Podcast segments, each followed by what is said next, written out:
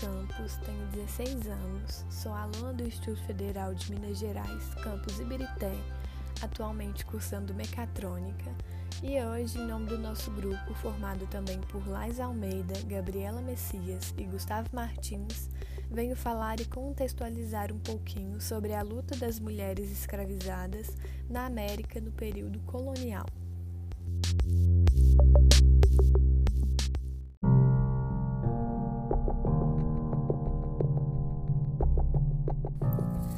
Bom, a escravidão começou no século XV com o tráfico de pessoas da África pelos portugueses durante a exploração de parte da África e a colonização da América, trazendo homens e mulheres negros da África para o Brasil com o objetivo de serem escravizados. Nesse podcast, iremos abordar temas importantes sobre as mulheres durante o período da escravidão. Mulheres, no geral, tanto negras como brancas, eram vistas nas diversas esferas de sua vida como seres subordinados e inferiores à figura masculina, de início à figura paterna e posteriormente à figura do marido. As mulheres da elite ainda tinham privilégios dentro do sistema colonial, por conta de sua condição econômica privilegiada e por serem brancas, por conta de sua raça. Em alguns casos, já no final do século XVIII, algumas mulheres que moravam em regiões mais isoladas chegaram a administrar propriedades com independência. Essa situação era mais comum em casos de viuvez. As viúvas eram chefes de família, mas isso ocorria em minoria. Em sua maioria, as mulheres escravas eram vistas como fogosas e disponíveis. Passavam por vários tipos de abuso, inclusive sexual, e, por medo de verem seus filhos apanhando e retirado delas, muitas cediam a essa violência. Trabalhavam sol a sol com os outros escravos, porém algumas eram escolhidas para trabalhar nas casas, onde davam até banho nos senhores, serviam como empregadas domésticas e amas de leite. As amas de leite é como eram chamadas as escravas que davam leite para os filhos dos senhores.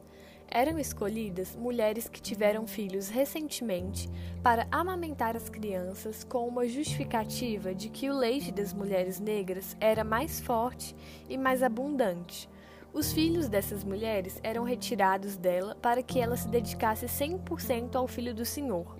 Muitas das vezes, seus filhos eram privados de serem amamentados, apenas para sobrar mais leite para os filhos dos senhores de engenho. Os filhos delas recebiam também cuidados de outras mulheres e, se sobrevivessem, eram vendidos ou até mesmo trocados. Seus filhos já nasciam escravos. Apenas mais tarde, em 1871, no dia 28 de setembro, foi assinada a Lei do Ventre Livre, que declarava livre os filhos de mulheres escravas, considerado um marco no processo da abolição da escravidão. A lei determinava que as crianças ficassem sob o poder dos senhores de suas mães, que eram obrigados a criá-los até oito anos de idade. Ao completar oito anos de idade, os senhores poderiam entregar o menor ao governo com direito à indenização ou usar seus serviços até 21 anos.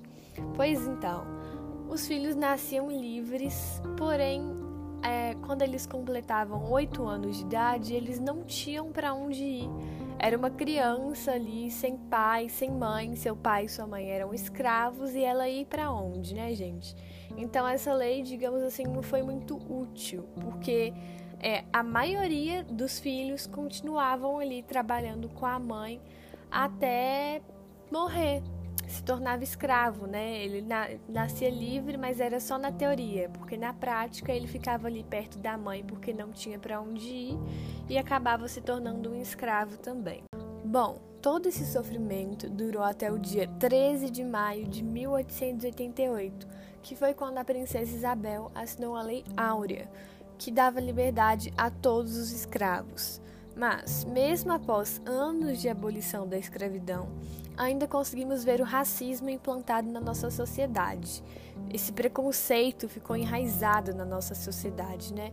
Na época da escravidão, como vimos, os trabalhos das mulheres eram ligados a serviços domésticos nas casas de pessoas brancas, e podemos provar como isso ainda é refletido nos dias atuais com pesquisa.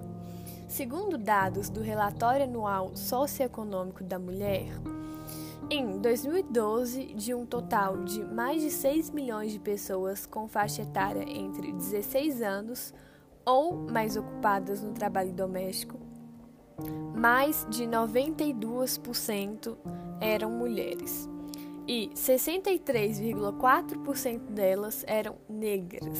Se tratando da remuneração, as empregadas domésticas negras recebiam 14% a menos do que as empregadas domésticas brancas. Ou seja, a gente acha que tudo isso, toda essa desigualdade já acabou, mas não, não acabou. Ainda está muito implantada na nossa sociedade e é uma coisa que a gente tem que desconstruir aos poucos. É, vai demorar bastante ainda para a gente conseguir abrir a nossa mente e des desconstruir isso 100%, mas é, é uma coisa que é uma luta diária, né, gente? Dia após dia a gente vai aprendendo e vai buscando a igualdade entre as pessoas brancas e negras, porque raça não tem nada a ver. E, e é isso, fica aí é, esse momento de reflexão, é, o que, que a gente pode fazer para conseguir mudar isso, como que a gente pode fazer a nossa parte. E esse foi o nosso podcast. Muito obrigada por ter escutado até aqui e até a próxima.